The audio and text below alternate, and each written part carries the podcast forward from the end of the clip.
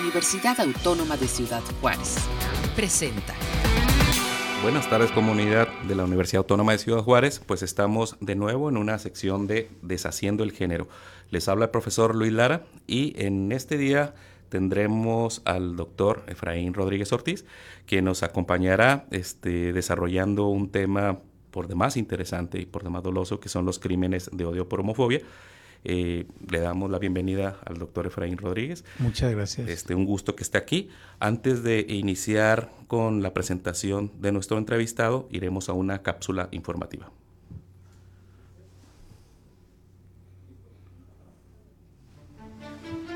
La discriminación es toda exclusión que tenga como objetivo obstaculizar el goce de los derechos humanos. Puede presentarse por diferentes motivos, origen étnico, sexo, género, edad, condición social, religión, preferencias sexuales, entre otros. Dentro de este último es posible hablar de la homofobia. Se define como la discriminación y otras formas de violencia basadas en prejuicios, estigmas y estereotipos hacia la homosexualidad. Para Deshaciendo el Género, informó Diana de la Cruz.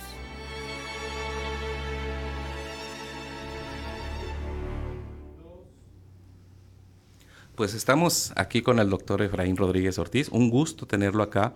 Eh, tengo el placer de conocerle ya de algunos años. Este, es una persona que tiene, eh, debo decirlo aquí, tanto mi admiración como respeto, porque mucho de lo que muchas y muchos hemos aprendido y nos hemos sensibilizado en tópicos y en temas tan cruciales como el aspecto de la sexualidad, como el aspecto de la diversidad, de la diferencia y sobre todo de las violencias de género, principalmente el elemento de los crímenes o los entornos de odio hacia quienes se considera una sociedad que se antepone como la normal o la normalizada, este, a quienes son diferentes. Entonces, en ese sentido, ya hay un recorrido y una trayectoria que quienes hemos escuchado en conferencias, en cursos al doctor Efraín Rodríguez Ortiz, pues hemos aprendido y sensibilizado mucho de, lo que él nos comenta. Entonces, es un placer que él tenerlo aquí, doctor Efraín Rodríguez Ortiz.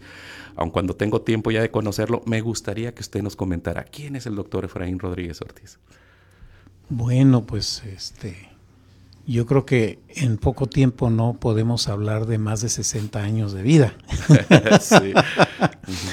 Pero debo decir que pues soy una persona muy, desde, desde muy joven, desde, desde niño, he sido muy, he estado muy interesado en aprender. Yo creo que eso me definiría como persona, alguien que le gusta aprender.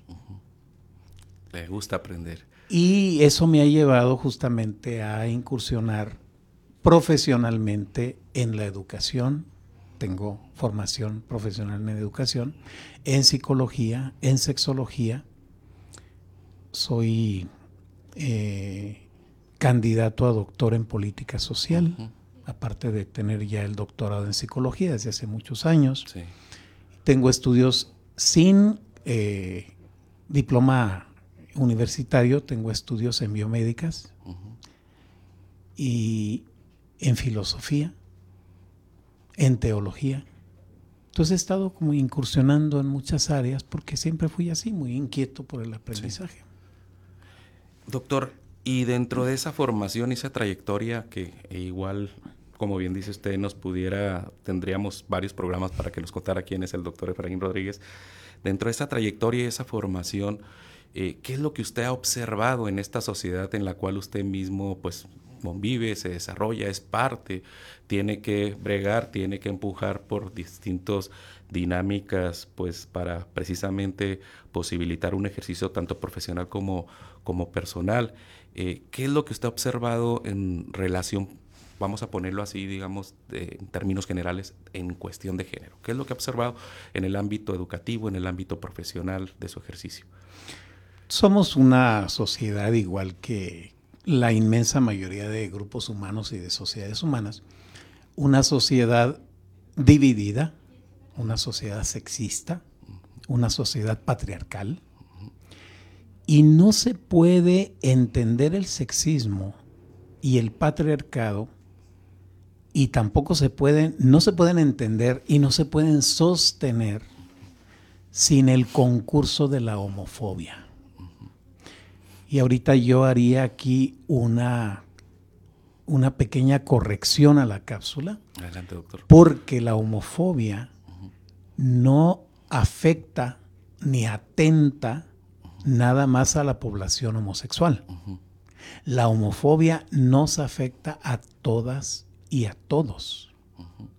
Desde el kinder que vemos a los pequeñitos, tres años, cuatro años, cinco, corriendo en el patio, y no falta quien grita, vamos, vamos, a, vamos a alcanzar aquella pared y Joto el último. Y no se están refiriendo a ningún homosexual. Se están refiriendo a los compañeritos.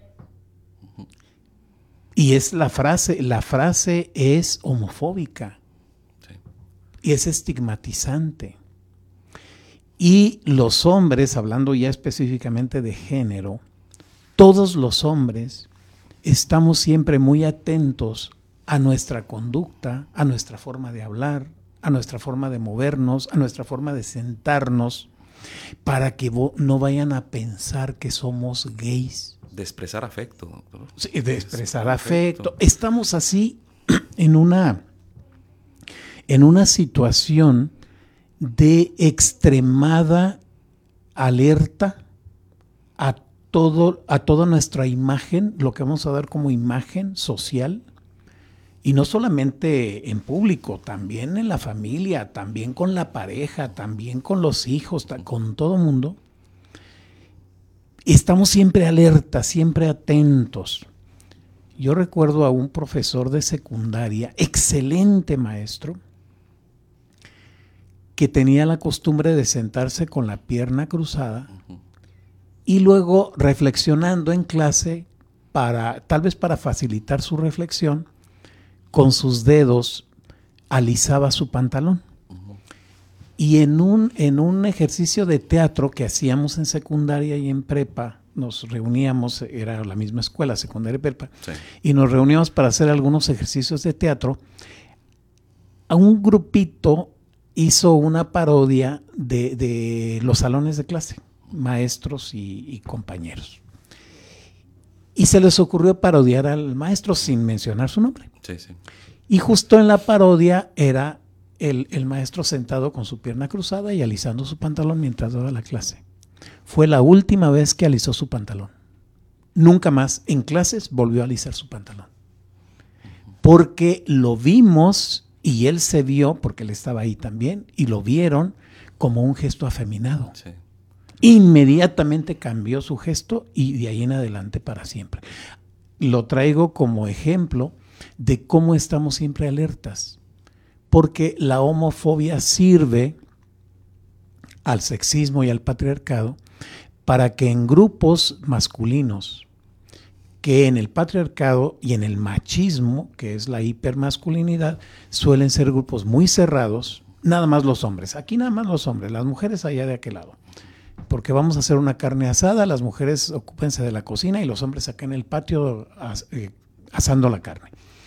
Y entre hombres que asan la carne o entre hombres que trabajan en un taller mecánico, hay una relación homosocial porque solamente aceptan hombres.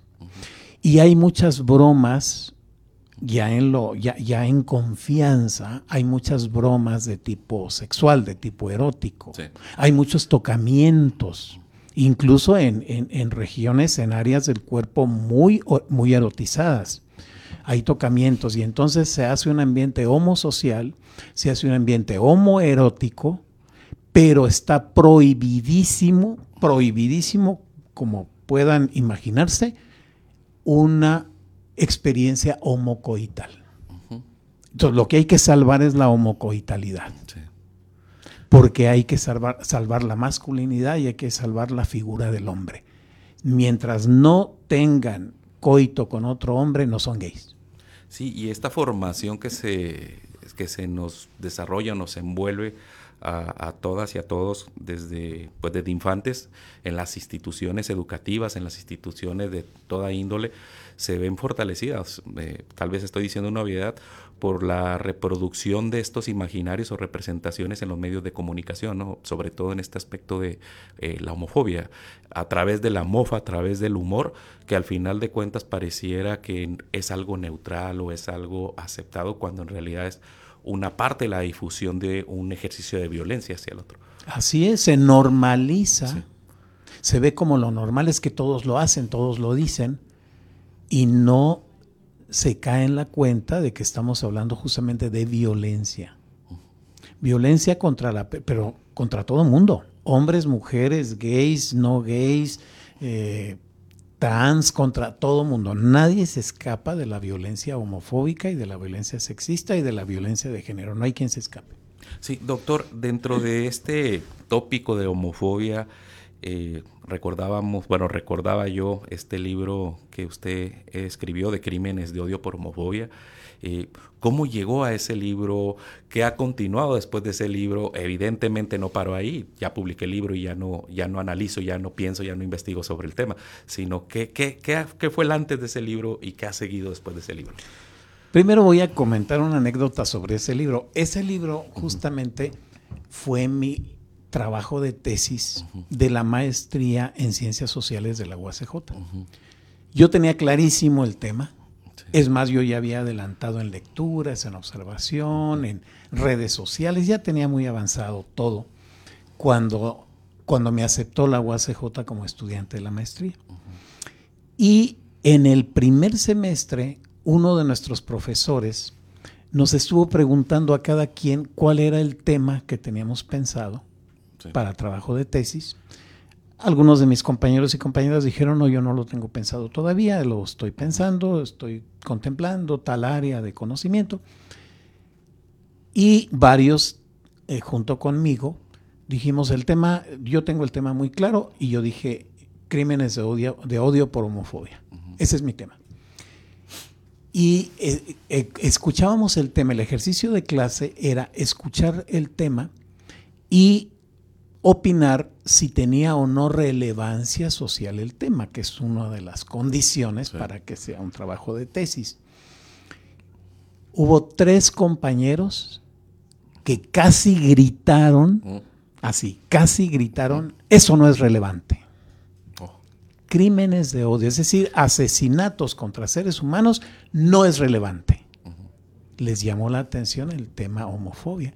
En alguna entrevista que me hicieron poco tiempo después de publicado el libro, yo defendí la tesis en, 2008 y el libro salió en 2010, dos años después, muy apoyado, muy apoyado, este, tiene, tiene un apoyo amplio de instituciones académicas, entre ellas UTEP y la, la Autónoma Metropolitana, eh, el CIESAS, y, el CONACIT.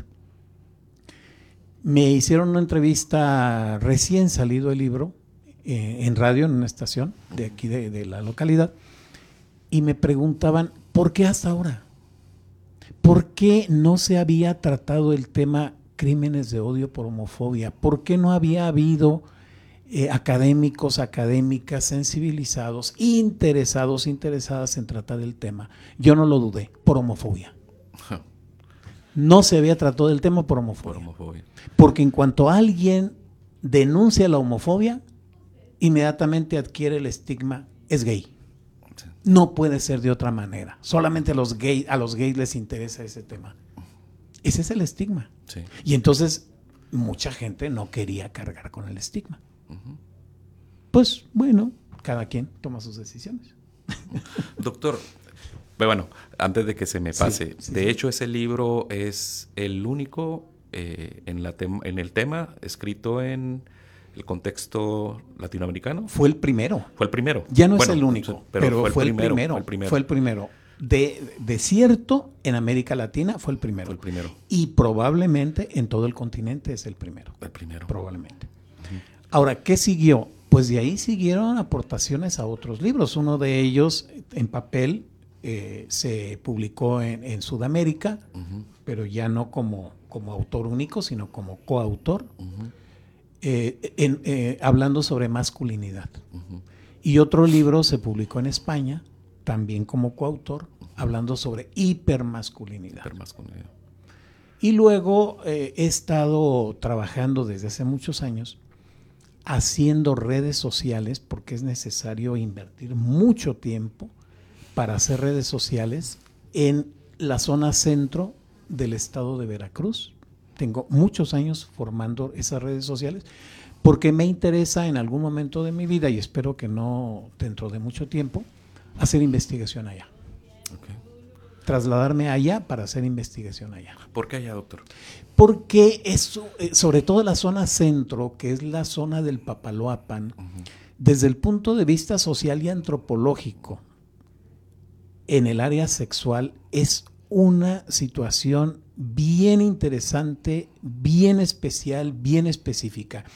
Hablando de masculinidades y de homofobia, es una región donde desde hace muchos años las relaciones erótico-sexuales entre hombres se han dado, aunque la homofobia sigue estando muy alta.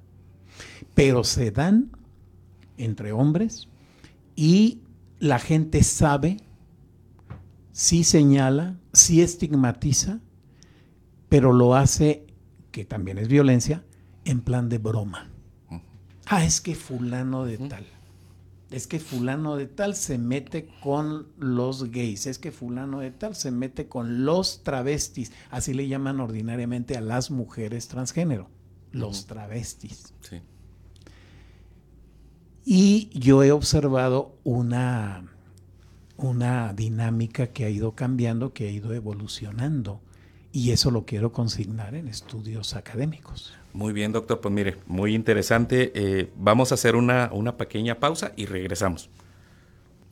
Pues estamos aquí de regreso con el doctor Efraín Rodríguez, este, escuchándoles muy atentos y muy interesados.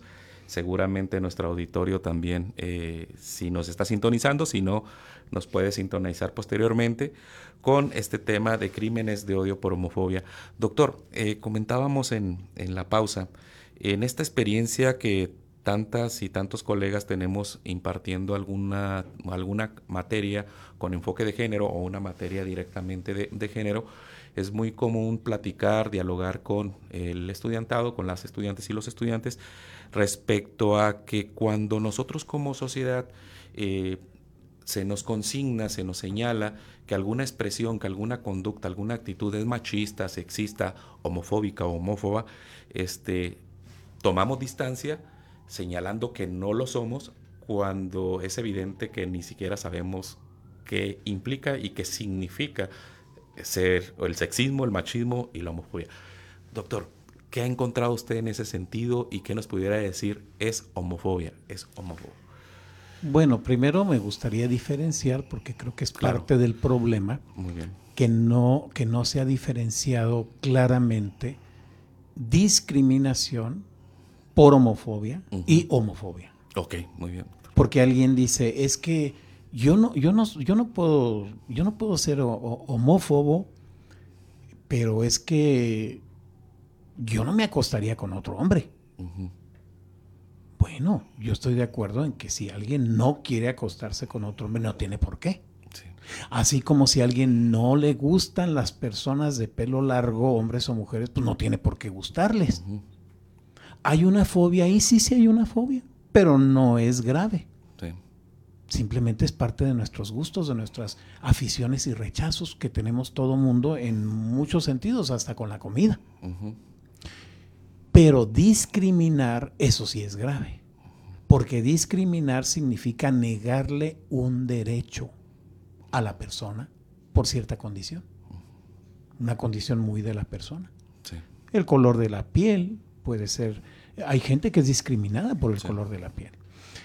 Hay gente que es discriminada por su forma de vestir. Hay gente que es discriminada por su forma de hablar. Hay gente que es discriminada por su orientación sexual, hay gente que es discriminada por su expresión de género. La persona es muy, muy, muy masculino y es discriminado en ciertas, en ciertas eh, zonas, en ciertas áreas. La persona es muy, muy femenina y también es discriminada. Una mujer un poquito masculina es muy discriminada, un hombre femenino es muy discriminado, etcétera. Entonces decir decir no me gusta para mis relaciones íntimas, no me gustan tal y tal y tal y tal y tal, pues está bien, está dentro de mis derechos. Lo que no está dentro de mis derechos es negarle un derecho a otra persona.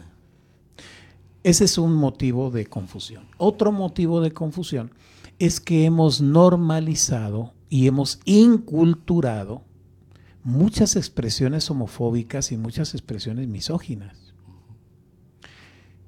Él tenía que ser mujer. Es muy común y lo dicen hombres y lo dicen mujeres.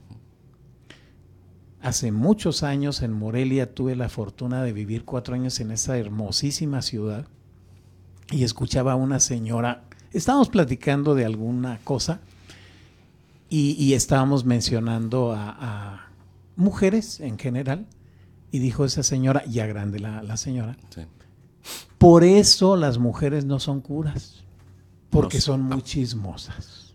No son curas. Sí, curas, curas, sacerdotes, sacerdotisas. Por eso las mujeres no son curas, porque son muy chismosas. Ah, Así está de inculturada la misoginia, la homofobia y todo aquello, todo aquel, todo aquel fenómeno inculturado se vuelve invisible. Y se vuelve muy difícil de criticar en el otro y mucho más difícil de criticar en uno mismo.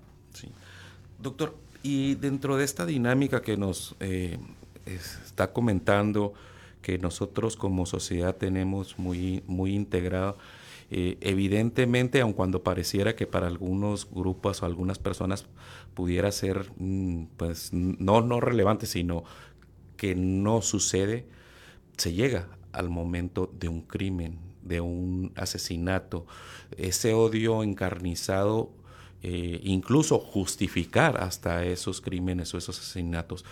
Quisiera yo que de, lo que usted ha, analizado, estudiado casos, llegáramos al caso, por ejemplo, de Osiel Baena, le magistrade, en donde independientemente de la situación jurídica, si lo podemos decir, las investigaciones, a mí me ha parecido alarmante los comentarios, las reacciones que se tiene respecto a ese caso. Hay reacciones muy violentas.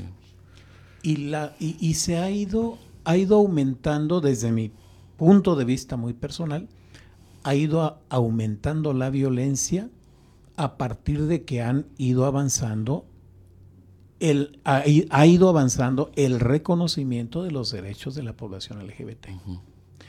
Los grupos eh, violentos cada vez son menos en número, cada vez las minorías son más minorías, pero más radicales y más violentas. Tanto que han aparecido personajes de ultraderecha, de la ultraderecha política, que siempre estuvieron ahí, no es un fenómeno nuevo, pero que ahora eh, expresan de manera abierta la violencia. Justamente hablando de este caso, ha habido muchas burlas de por qué le magistrade.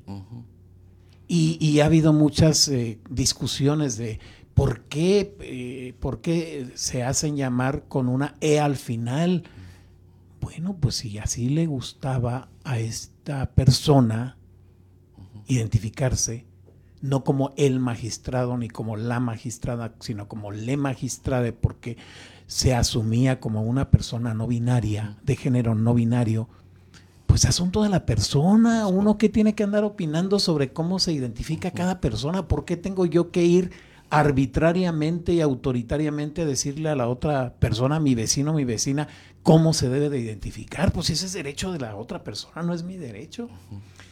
Pero además, existe la sospecha, y creo que fundada, de que la Fiscalía de Aguascalientes le eh, da, da, hipótesis de manera muy precipitada, incluso yo diría de manera sospechosamente precipitada, porque en caso de un asesinato tenemos los primeros reportes, las primeras hipótesis en una semana, en dos semanas, en un mes o en tres años. Pero aquí en horas. En horas tenemos ya al fiscal y al jefe de la policía local dando declaraciones. La hipótesis es esta. Hicimos una investigación. ¿De veras? Hice una investigación en unas horas. Discúlpenme que lo dude. Y además está la, eh, opinión eh, con conocimiento de causa de los familiares de Ociel que dicen no creemos en la versión de la fiscalía porque Ociel y su pareja eran personas que se amaban y nunca tuvieron dificultades, nunca tuvieron un pleito serio, nunca. Y eran personas que, que se mostraban mucha ternura y mucho cariño. ¿Por qué inmediatamente la fiscalía habla de un crimen que se comete dentro de la pareja? Pues no lo dicen con las palabras que se usaban antes. Crimen pasional, pero están hablando de lo mismo. No lo dicen como se estilaba en los tiempos de, la aquella, aquella revista de, muy triste memoria, alarma y alerta, crimen en, eh, o, sí decían, decían crimen entre mujercitos crimen entre raritos. Ya no lo dicen con esas palabras, pero el concepto sigue siendo el mismo. Y el nivel de violencia homofóbica sigue siendo el mismo. Nada más han evitado términos para hipócritamente no parecer homofóbicos, pero lo siguen siendo. Lo grave es que si la familia de Ociel está en lo correcto, y el asesinato y suicidio no se dio como la fiscalía supone, sino sí hubo intervención de otras personas, sí hay asesinos de ambas personas. Esto se traduce en impunidad y esto se traduce en una invitación para que las personas fuertemente homofóbicas, criminalmente homofóbicas, sigan atacando. Sí, y estas eh, reacciones, observaciones dentro, bueno, hoy día que se ubican dentro de las redes sociodigitales, en donde toman partido, pero para cuestionar lo que usted comentaba, eh, la forma de, exigir y anteponer un elemento de identidad, eh, nos deja claro que como sociedad pareciera que lo que nos concentra o lo que nos interesa son cuestiones que no nos atañen respecto a un proceso que seguramente no está muy claro, está muy turbio y como bien señala usted, eh, legítimamente uno puede tener el, derecho a la duda cuando el antecedente es que las investigaciones no son tan rápidas y tan claras y tan concretas como pareciera que se dan cuando tratan de, cubrir algo. Yo estoy convencido de que en el fondo de esto, de todos estos fenómenos, incluida la homofobia, en el fondo está esta idea que nos marcó como, como grupo humano, como a toda la humanidad, esta idea que nos marcó de que el sexo es para reproducirnos. Y entonces si una persona practica actividades sexuales no reproductivas, esa persona está mal. Esa persona algo tiene de, equivocado, algo tiene de pecaminoso, algo tiene de patológico. Y entonces a esa persona hay que castigarla para que vuelva al redil. Curiosamente, esta forma de pensar que también se inculturó y que duró miles de años entre los seres humanos, es una idea de miles de años, y que vino a cambiar radicalmente a partir del siglo XX y a partir justamente de los avances de la ciencia médica, que abatieron la mortalidad. Al abatir la, mortalidad del ser humano desde principios de siglo, con la llegada de las vacunas, y en la primera mitad del siglo XX, con la llegada de los antibióticos, se abaten los índices de mortalidad y ahora es la sobrepoblación la que amenaza la supervivencia. Entonces hay que controlar la sobrepoblación. Necesitamos que no haya tantos nacimientos. Y tenemos ya, desde la década de los 60 del siglo pasado, estamos hablando ya de casi 70 años de hablar de la necesidad de que las parejas no tengan tantos hijos, pero eso sí ya se entendió y ya se asumió en la mayoría de las parejas heterosexuales reproductivas, sobre todo en los países del primer mundo y en los países que como México no es propiamente del primer mundo, pero no es de los más atrasados tampoco, eso ya se asumió. Sin embargo, la práctica sexual se sigue calificando desde esos, eh, desde ese concepto. Si, si, si Ociel en este caso y su pareja tenían relaciones sexuales, es, es entendible que las tuvieran, a nadie le consta, pero seguramente las tenían y sus, sus eh, actividades sexuales no llevaban a un embarazo, a un nacimiento de un hijo, hay que castigarlos porque no están haciendo las cosas como la naturaleza exige que se hagan.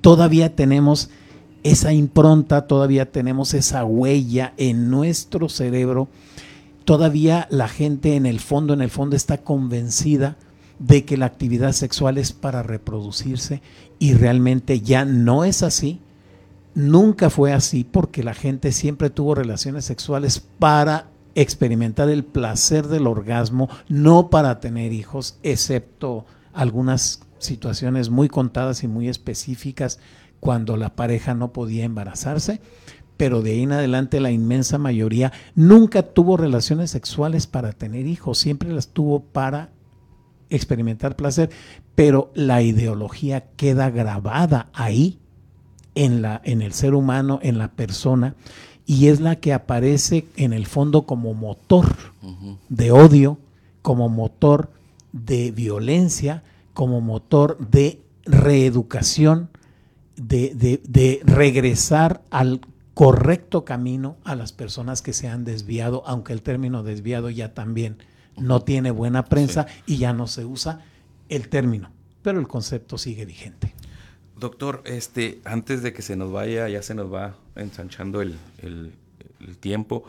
Eh, ¿Cómo estamos en materia de atención jurídica, educativa, legislativa, no lo sé, eh, en cuestión de atención a aquellos, aquellas violencias, aquellas agresiones por a razón de la homofobia? ¿Cómo, cómo estamos?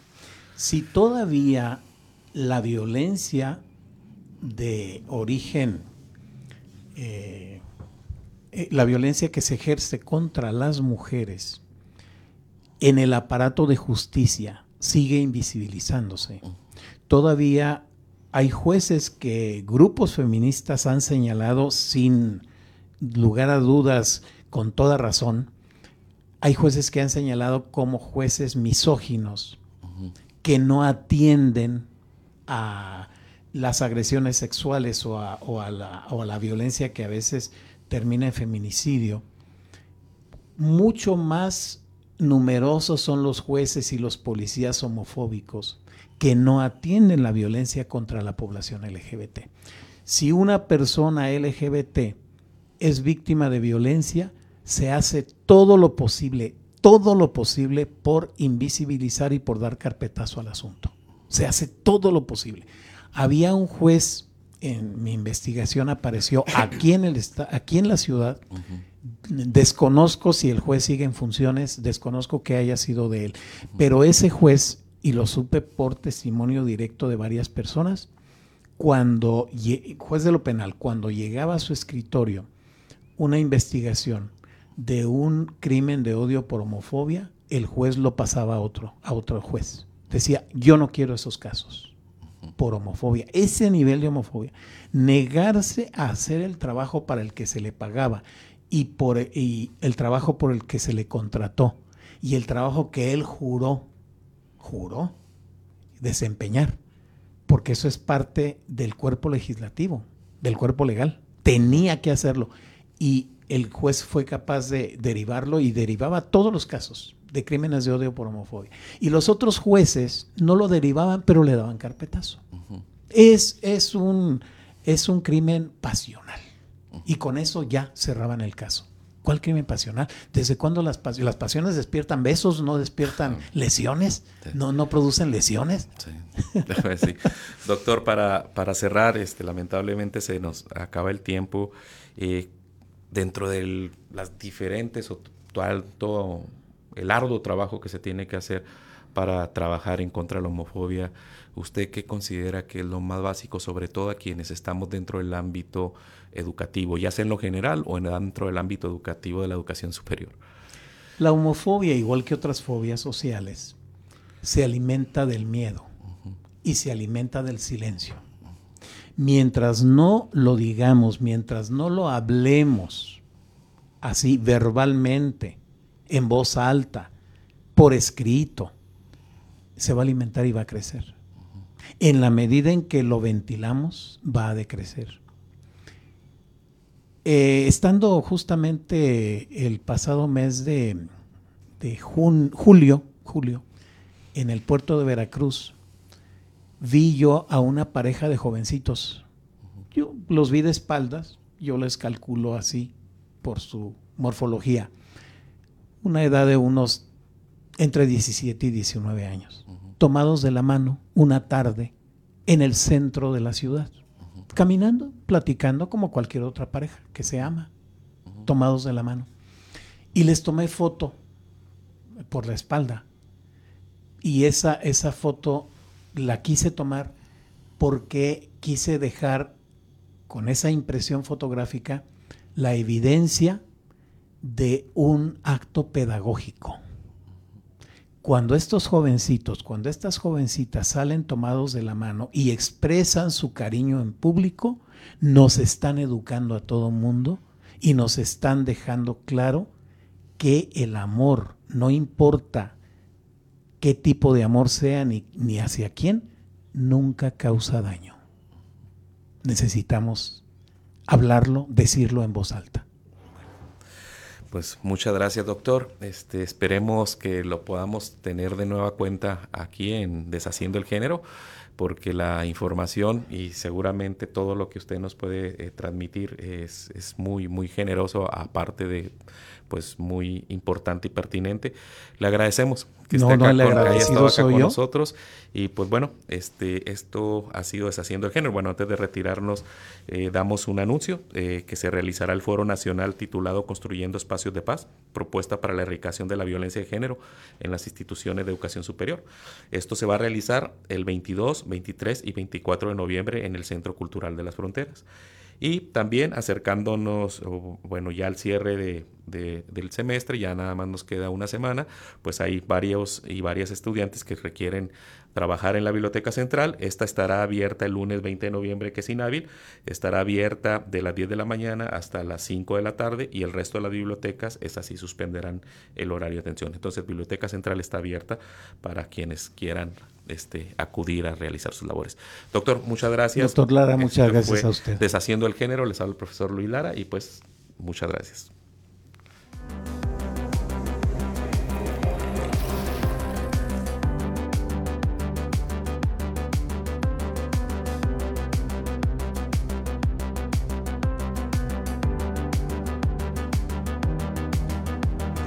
Deshaciendo el género. Deshaciendo el género. Este fue un programa de la Dirección General de Comunicación Universitaria de la Universidad Autónoma de Ciudad Juárez.